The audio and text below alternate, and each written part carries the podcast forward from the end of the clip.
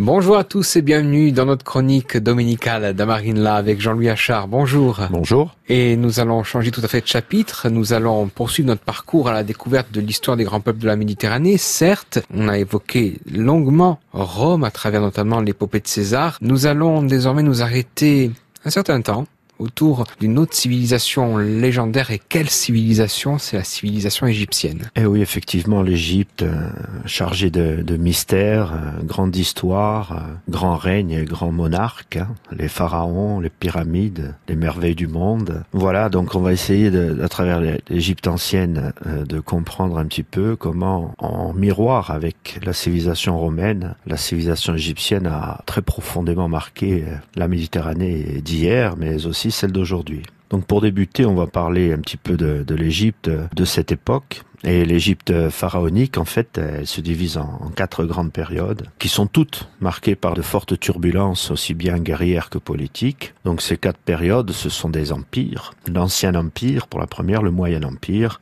le Nouvel Empire et ensuite euh, la Basse Époque. Pour l'anecdote, on peut dire que par exemple, parmi les monuments les plus connus qui sont arrivés jusqu'à nous, les fameuses pyramides, elles sont, elles, datées de l'Ancien Empire. Et pour mémoire, l'Ancien Empire, c'est environ 2850 avant notre ère. Donc on va débuter dans une période qui se situe aux alentours de 2000 ans avant nous, pour parler d'un grand règne, puisqu'il y, a des pharaons légendaires, il y en a qui sont moins connus, mais parmi ces pharaons du Moyen Empire, environ 2000 ans avant notre ère, il y avait euh, Sésostris III. Alors Sésostris III, il est bien moins connu que d'autres pharaons de légende dont nous parlerons également, mais il est très représentatif de ce qu'était un monarque de cette époque en Égypte. C'est un monarque absolu, bien sûr, qui est issu d'une longue lignée familiale, qui veut façonner non seulement son empire, mais qui va léguer aussi au bassin méditerranéen et une somme qu'on peut qualifier d'inestimable d'apports aussi bien culturels que civilisationnels. Alors qui est-il ce Sésostris III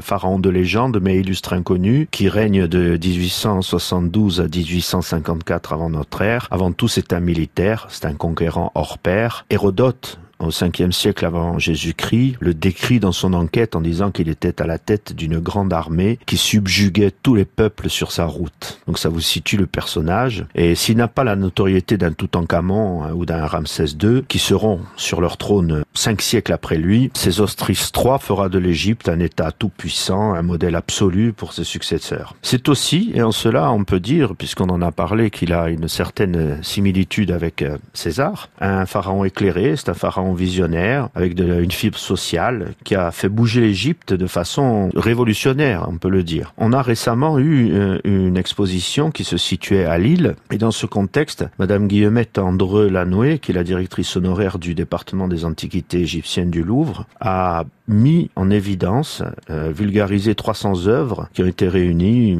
autant de bas-reliefs de manuscrits sur papyrus, qui révélaient le caractère à la fois autoritaire et implacable de ce pharaon, mais qui savait aussi être aussi clément et attentif à son peuple. Il a notamment fait euh, émerger une classe moyenne issue euh, d'une bureaucratie qu'il avait restructurée. Donc ces Ostris, ces scribes ont dit de lui qu'il est venu à nous après avoir rendu la vie à l'Égypte et repoussé ses souffrances après avoir euh, rendu la vue à l'élite et fait respirer la gorge du peuple pour que nous puissions élever nos enfants et inhumer nos vieillards. Donc on va poursuivre un petit peu sur cette route et voir euh, au-delà de ces ostrices comment les autres euh, périodes ont constitué des apports intéressants pour la Méditerranée.